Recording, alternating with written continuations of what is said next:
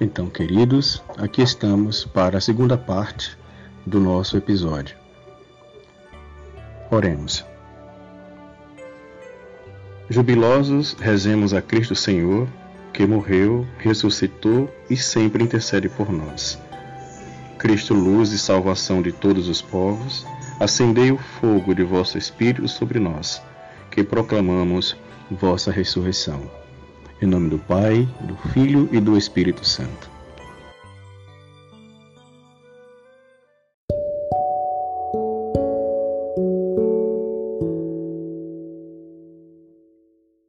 Aqui, dentro do que nós estamos falando, tudo isso só é possível dentro desse ritual, dentro desse ministério, dentro dessa participação não é uma assistência, mas é uma participação no Espírito em Jesus Cristo. Né? Então, como Jesus, Deus, se fez homem e ao se tornar homem, viveu os sentimentos humanos sem deixar de ser Deus, isso prova que, por meio de Jesus Cristo, eu, como humano, com as minhas limitações, tendo Jesus como modelo, posso alcançar a salvação. É, isso mesmo que você está ouvindo. Então, todo esse mistério de salvação se passa dentro do mistério pascal. Por isso que é muito importante você que está nos ouvindo agora não deixar de participar do tríduo pascal.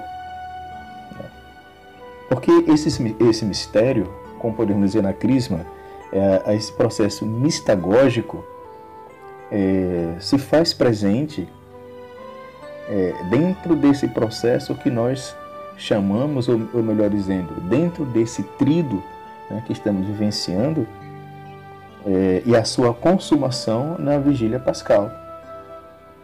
Né? Então não é meramente para a gente um dia para comermos peixe, como hoje, né? cada um de nós, a começar por mim, saboreou um peixe, um bom peixe com uma muqueca, né? Nossa Senhora, que coisa gostosa, hein? É... Entende? Reunir com os amigos ou com os irmãos, como não foi possível, né?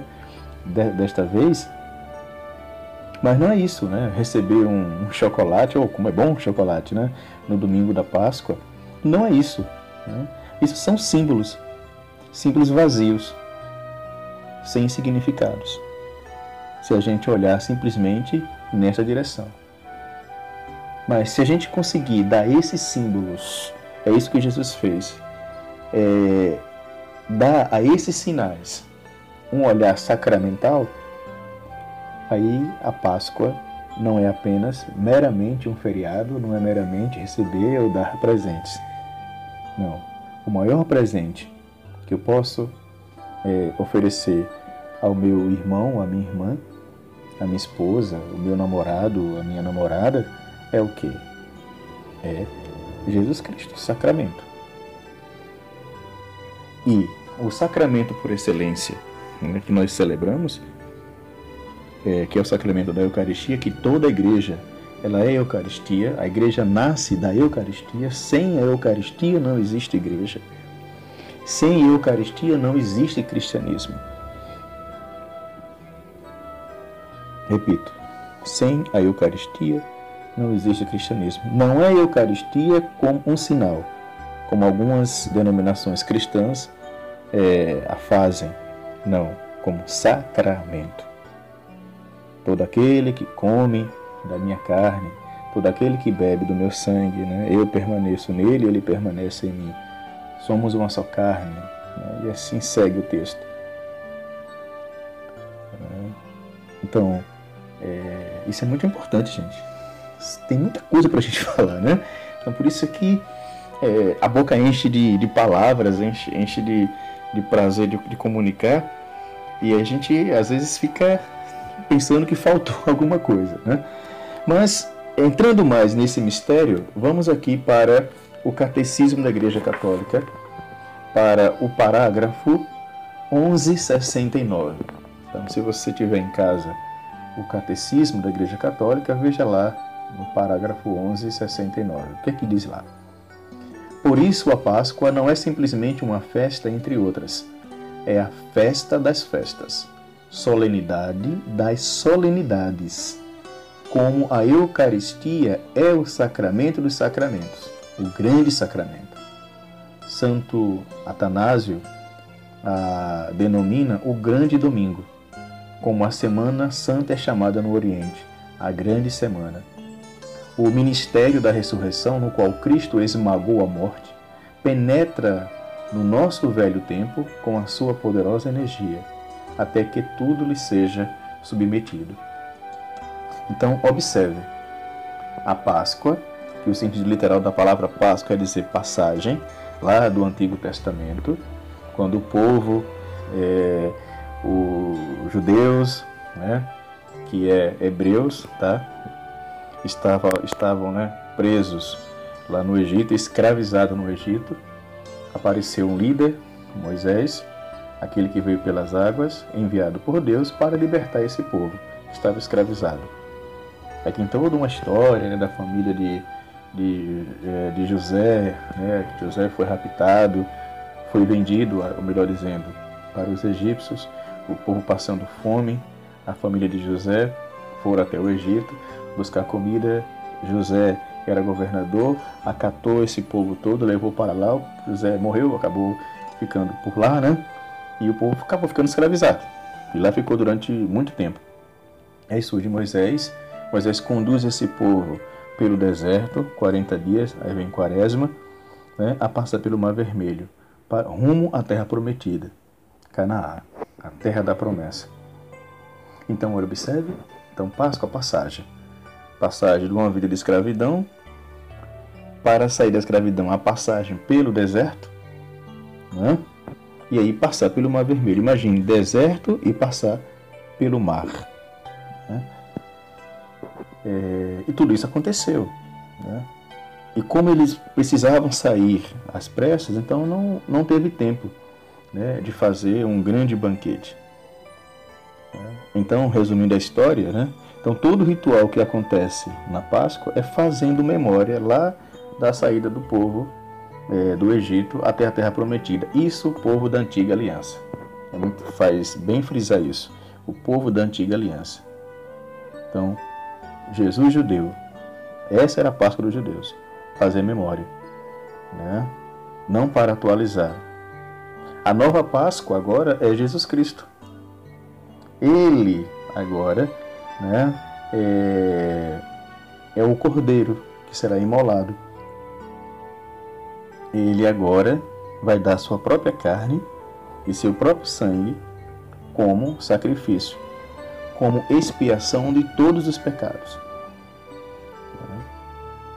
E ao morrer na cruz, ele nos resgata é, do pecado e nos coloca na vida eterna. Nele. Então, se você que está me ouvindo tem dúvidas dessas certezas, que eu falei certezas, né? dessas verdades que a igreja aprova, não faz sentido então celebrar a Páscoa. Você não fez a passagem da sua ignorância, das suas incertezas, das suas incredulidades. Então a Páscoa será um feriado como outro qualquer. Então é preciso fazer essa passagem. Então o mistério da ressurreição, no qual Cristo esmagou a morte, penetra o nosso velho tempo com a sua poderosa energia até que tudo lhe seja submetido. Nós já vamos com 24 minutos. Já estou concluindo. É, então falei um pouco sobre o catecismo. E o que nos diz a Bíblia? Né? É, então se você tiver tempo, eu creio que você vai fazer isso, até porque temos tempo demais, né? É, o dia da ressurreição, João capítulo 20, versículo de 1, eu vou ter que ler, tá? Até o 2. Olha o que vai dizer. No primeiro dia da semana, Maria Madalena vai ao sepulcro. Nesse primeiro dia da semana significa dizer no domingo. na madrugada, quando ainda estava escuro, e vê que a pedra fora retirada do sepulcro. Corre então e vai a Simão Pedro e ao outro discípulo que Jesus amava. E lhe diz: Retiraram o Senhor do sepulcro e não sabemos onde o colocaram. Segue o texto. Pedro saiu então com outro discípulo e se dirigiram ao sepulcro. Os dois corriam juntos, mas o outro discípulo correu mais depressa que Pedro e chegou primeiro no sepulcro. Inclinando-se, viu as faixas de linho por terra, mas não entrou. Então chega também Simão Pedro, que o seguia, e entra no sepulcro. Vê as faixas de linho por terra e o sudário com que cobrir a cabeça de Jesus. O sudário não estava com os panos de linho no chão, mas enrolados em um lugar à parte. Então entrou também outro discípulo que chegara primeiro ao sepulcro e viu e creu, pois ainda não tinham compreendido que, conforme a Escritura, ele devia ressuscitar dos mortos. Os discípulos então voltaram para casa. Ora, a passagem da ressurreição. Né? Então Jesus ele foi enterrado, né? lacraram lá o sepulcro de Jesus e foram embora, como acontece com nossos entes queridos. A gente vai ao cemitério, né, enterra. Tá. Só que no outro dia, Maria Madalena chegando lá para é, lavar o corpo, como era uma prática comum entre os judeus, encontra a pedra removida. Pedra muito pesada, viu? Sinal. E aí ela entra e não vê lá o corpo de Jesus. Sai correndo, né? vai chamar os discípulos. E aí Pedro, João, sai correndo e chegando lá, não encontraram o corpo. Mais tarde, é... dois anjos vão aparecer a Maria e Maria perguntar, olha, eles vão perguntar para Maria, melhor dizendo, é, o que você procura?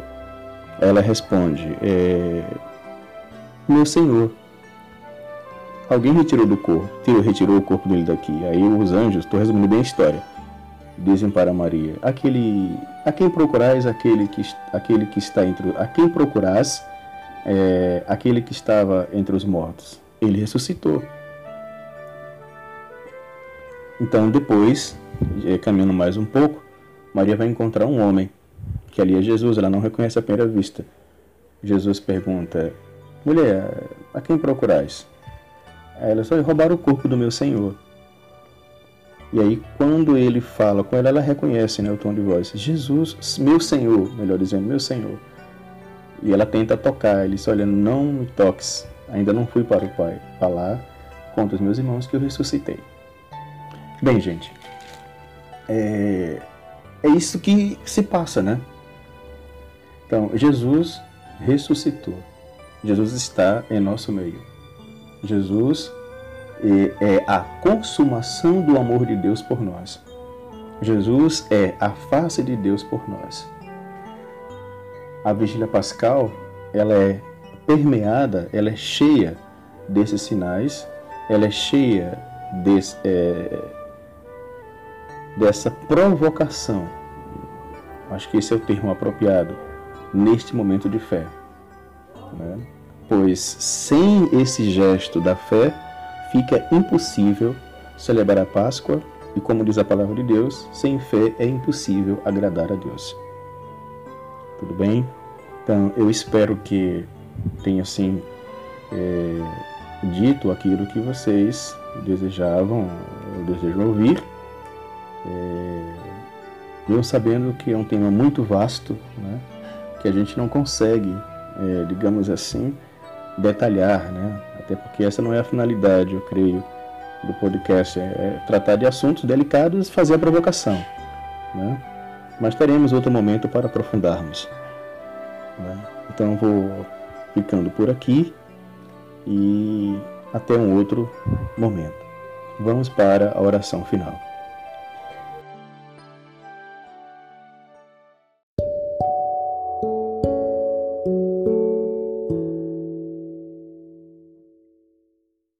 Oração final. Irei concluir com a oração do Sábado Santo da Liturgia das Horas.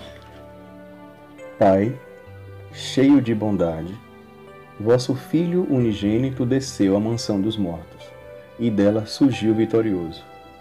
Concedei aos vossos fiéis, sepultados com ele no batismo, que pela força de sua ressurreição participem da vida eterna, com ele que é Deus convosco, na unidade do Espírito Santo. Então, meus irmãos, minhas irmãs, queridos crismandos e crismandas, é, aqui ficamos até o próximo momento. Que Deus abençoe a todos. Feliz Páscoa.